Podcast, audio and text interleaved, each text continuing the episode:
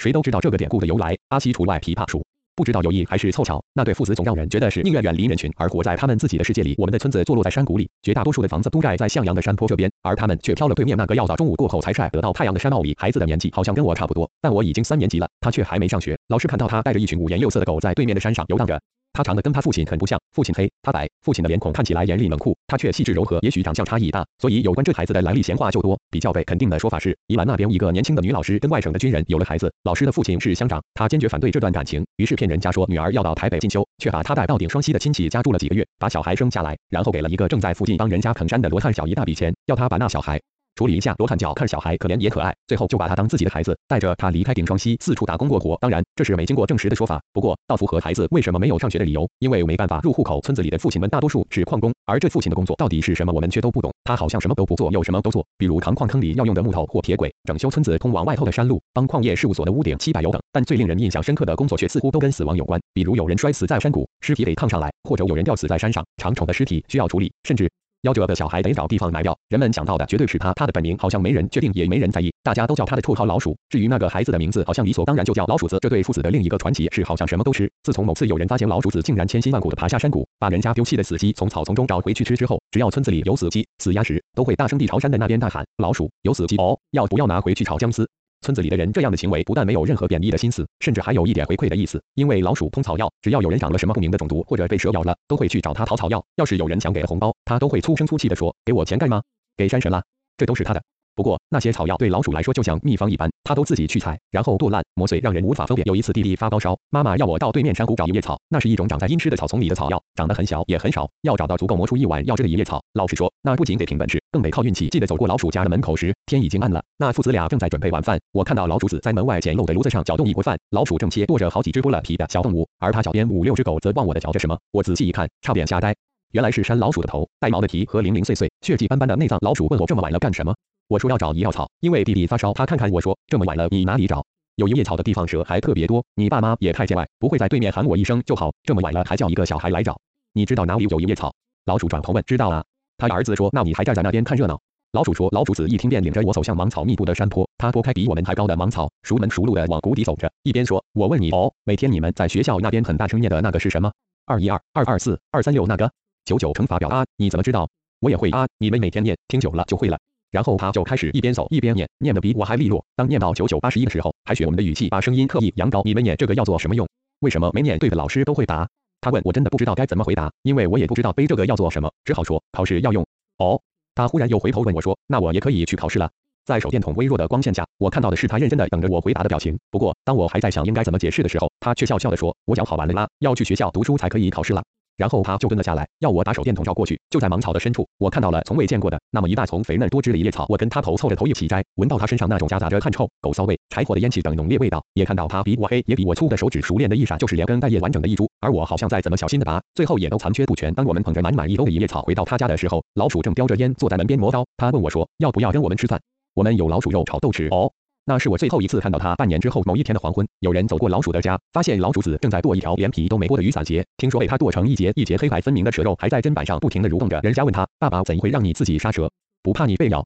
孩子的回答是：“爸爸在睡觉。”而当那些人走过几步之后，才知道事情大条了，因为那孩子接着说：“爸爸睡到虫都爬到身上了，还叫不起来。”村子里的人和警察把老鼠从屋子那边抬出来的时候，我依稀记得，包括父亲在内的所有人都把毛巾蒙在脸上，而且举着大把大把的线香。没多久之后，老鼠子被一个远亲接去照顾。他走的那天大雾迷蒙，我下课回家时正好遇到老鼠子，他背着包袱跟在一个大人的后面，胸前捧着一个篮子，里头装着纸做的牌位和香炉。他转头笑笑的看我，嘴里小声的念道：九八七十二，九九八十一。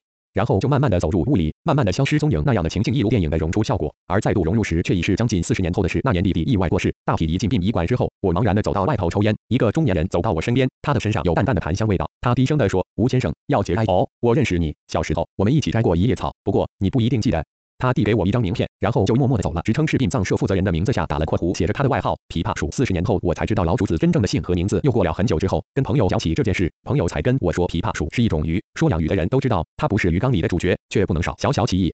村子的小学是分校，只有一到三年级各一个班，四年级之后就得走一小时的路到山下的分校上课，也许太偏远了，所以除了专带一年级的老师，因为一家人就住在村子里，因此始终没走之外，二年级和三年级的老师好像一直来来去去，最久的一年，短的一学期，甚至还有一个女老师报道那天哭着爬上山，第二天请病假，说是一双脚卷起水泡，接着就落跑，起水泡的脚怎么走下山的没有人知道，唯一待过一年的那个老师说，除了我们那里，大概也没人要他讲话乡音重，大家有听没有懂，迟到早退是小事，课上到一半还可以把卖猪肉的叫进教室，挑肥拣瘦，讨价还价，所以听说那个真正师范毕业、长相又斯文的年轻人竟然肯上山报道。当我们三年级这班的老师时，村子里的人都觉得我们出狱了，因为山上总算有了一个像样的老师。第一堂课他就跟我们说，虽然我们是乡下的孩子，但他有把握把我们教得像城市的孩子一样，有礼貌、有规矩，不会土里土气。他觉得我们的国语都讲得太烂了，所以虽然已经三年级，我们都得再学一次。该卷舌的一定要卷舌，不管问问题还是报告什么事，只要发音不标准的，他都会要我们重复讲。这还没关系，最受不了的是他经常骂我们猪，而且是一群猪。憨贵是我们班上最后一名，脑袋不灵光，反应比较慢。有一天课上到一半，他忽然举手说：“说报告老师，我要上厕所。”他讲话本来就不清楚，更甭说要他搞清楚哪个字要卷舌。当老师要他再讲一遍的时候，我们都忍不住笑出来，因为他干脆从头到尾每个字都卷着舌头讲。但是当他重复到第六遍时，我们已经笑不出来了，因为我们都听到他拉肚子的声音，而且臭味冲天。但老师还是坚决要他再说一遍，直到我们都和憨贵哭成一团。猪就是猪。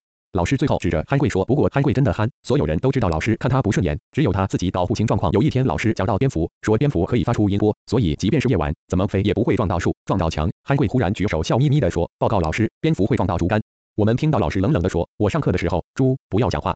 没想到憨贵还是认真的说：蝙蝠真的会撞到竹竿。我们替他捏了一把冷汗。没想到老师却只沉默了一下，然后说：如果蝙蝠会撞到竹竿，老师就跟你一样是一条猪。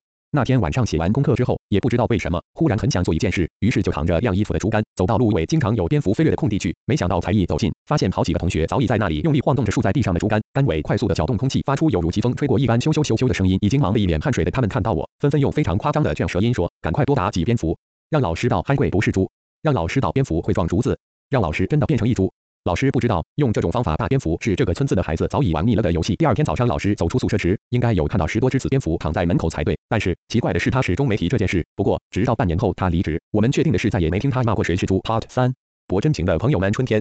阿元是金门金沙市场一家杂货店里打杂的小妹，长得不是很好看，加上老板以吝啬出名，所以跟其他杂货店比起来，他们的生意差很多。那年头在金门当兵根本没有机会回台湾，所以不管哪家店，只要有稍具姿色的美眉助手，几乎不管服务或者商品的品质有多烂，价格有多不合理，也可以让一大群精子已经满到喉咙、吐口痰连爬过的蟑螂都会怀孕的阿兵哥蜂拥而至。于是供应全师将近一万人伙食材料的市场摊商，当然会运用这种美人计，每天清晨灯火通明的市场。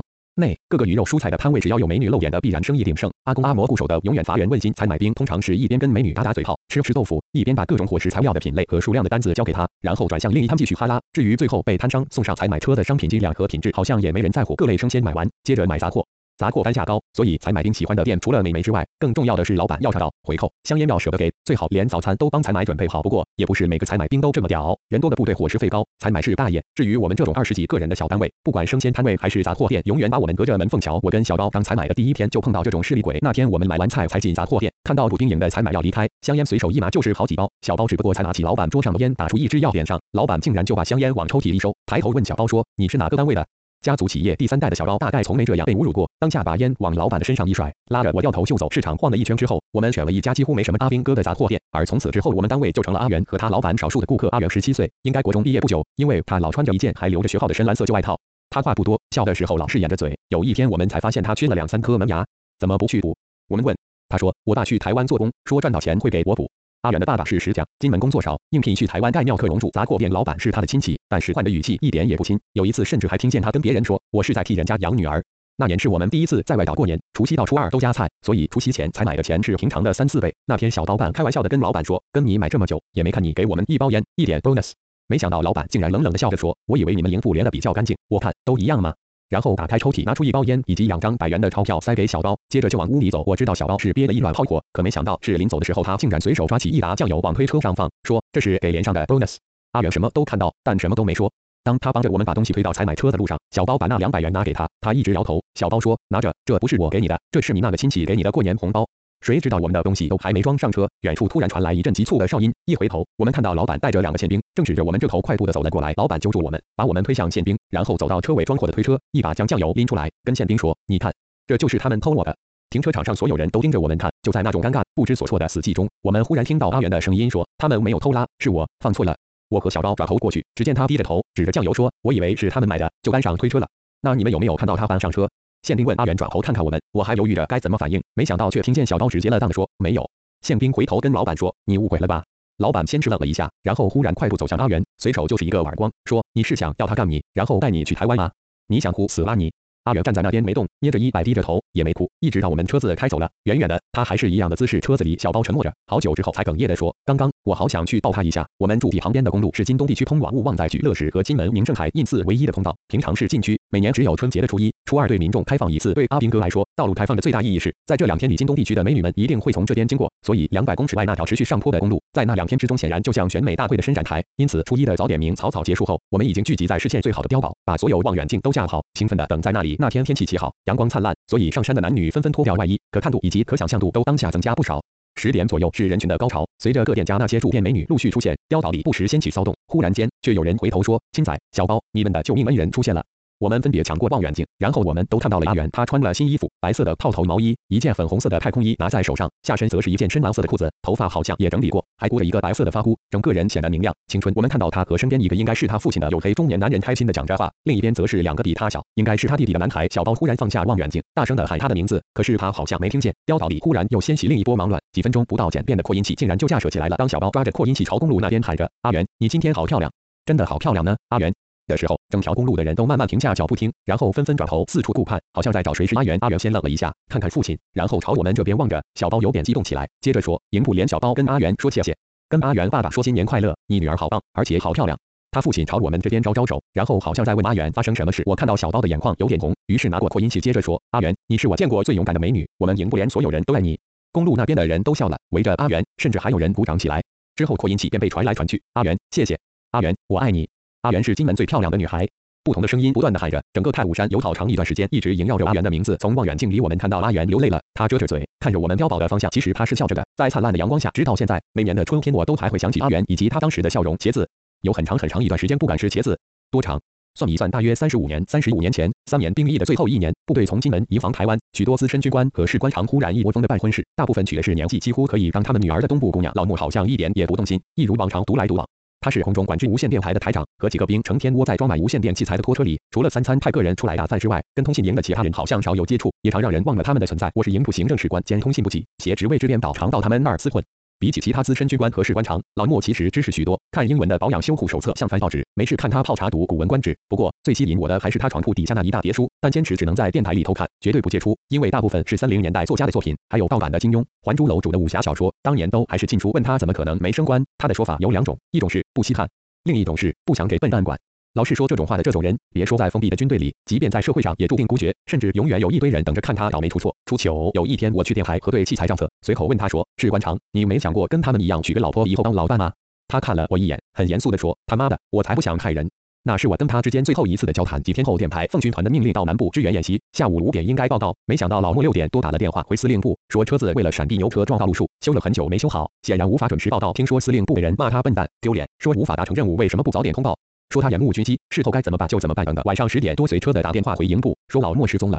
说他六点多打完电话，只交代他们有事情要办，要他们好好看着车，看着电台，千万别再出错。之后就没看到人了。我跟营部的长官报告这件事，正在打扑克牌的他们说，乘机去找女人打炮啦。当晚刚好是我轮值安全士官，清晨三点多，营部的电话忽然响起。那种时间的电话永远不会有好事。我一接，果然没错，电话那头是南部某个宪兵队的执行官，说有一个士官长阶级的人在他们辖区被火车撞死了，不过他们找到遗书，所以可能是自杀，姓名是……我直觉的回答说莫。他愣了一下，说没错，你怎么知道？我叫醒营部长官，说末世官长找到了，他不是去打炮，他去撞火车。我和营部长官坐吉普车一路飞奔到现场时，大约六点出头。五月底天亮的早，铁轨两旁的稻田上方笼罩的雾气未散。但当我们跟着宪兵沿着铁轨走向沉尸的地方时，阳光已经把我们的影子拉得很长。所有人都低着头没说话，只听到脚下的碎石子清脆作响。直到鼻息之间慢慢闻到些许血腥的气味时，才听见宪兵说：“就在前面。”我抬头看到的第一眼是约莫十公尺外一只穿着黑色军用胶鞋的脚，脚踝以上不见了，只剩一些碎烂的皮肉。它的另一侧则是一只手臂，手掌不见了，扭曲的像刚拧干的衣服一般搁在铁轨旁。所有人没再往前走。宪兵说撞他的是观光号列车，因为前一站是小站没停，所以速度快，因此尸体被拉扯，散布的范围比较广。他说检察官大概九点上班后会来现场勘验，勘验完毕之后，我们就可以请人家来帮他收尸。营部长官看看我说，你在这边看着，不要让野狗把士官长的肉叼走了。我去宪兵队办文书手续，顺便找个愿意收拾的人，弄完我们直接把他送回去。后来他们都走了，现场只剩下我和老莫支离破碎的尸体，以及慢慢白热起来的太阳和逐渐浓烈起来的尸臭。那是一种无法形容的奇怪气味，或许是因为随着腐败的程度，味道逐渐加强或有所改变，以致你无法像书里说的入鲍鱼之肆久闻不知其臭，而是愈来愈浓、愈来愈臭。特别是当火车经过，空气被强烈煽动，直到缓缓平息的那几分钟，那味道仿佛不止进入你的鼻腔，而是从你身上的每一个毛孔钻进你的身体中。现场果真有野狗不时来出现，虎视眈眈，甚至还有无聊的路人三三两两，仰着鼻子站在铁轨旁边看。于是我不得不在那两三百公尺的范围里来回走动驱赶，有几次甚至不小心就踩到或贴到一些散落在铁轨旁边草丛里的细小石块，最后逼使自己不得不低着头小心翼翼地注视自己的脚步。也因为这样，我几乎看遍了末世官场碎裂的身体的每一个部分，包括认得出来的外表局部以及根本无法分辨的内脏部分。我看到它被撕裂成一半的信，看到它此刻已完全裸成并且和身体完全分离的阴毛及阴茎，看到苍蝇慢慢聚集在上头。我一走过，便一大片嘤嘤飞起，甚至飞到我的脸上、我的嘴边。我看到那些尸块逐渐改变颜色，清楚还可以清晰分辨出来的血或肉，随着我来来回回的脚步一次一次加深颜色，最后都成了一模一样的暗黑或深紫，只有从皮肉里穿透出来的骨骼勉强维持可以分辨的白色。十点了，但检察官还没出现，我继续来回走着，好像失神一般停不下来，好几次都要听到连续的尖锐鸣笛，才发现火车都已经冲到眼前来。十一点，检察官来了，他和营部长官站在远处，才抬头看了一眼，就听见他说可以收了。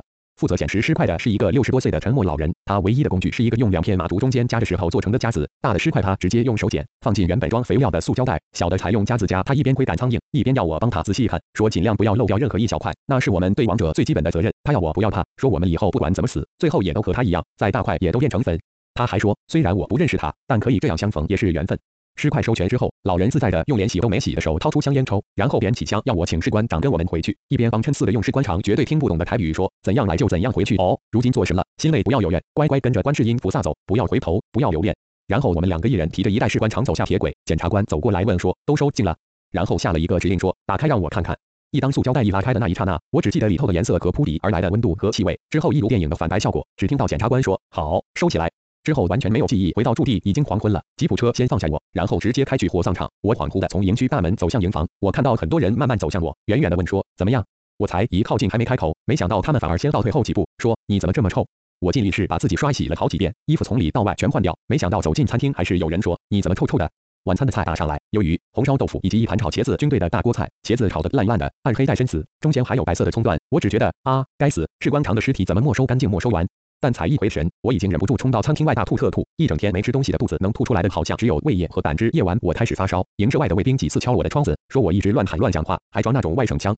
高烧不退，连续了好几天，最后和士官长同乡的副营长受不了了，在士官长头七的夜晚，他把全营集合起来，我在床上听见他在念士官长的遗书，断断续续的听到任务不成，败军之事，我军支持，然后听到副营长开始边哭边飙脏话，说败军要死也轮不到他，操他妈的，他以为他是谁？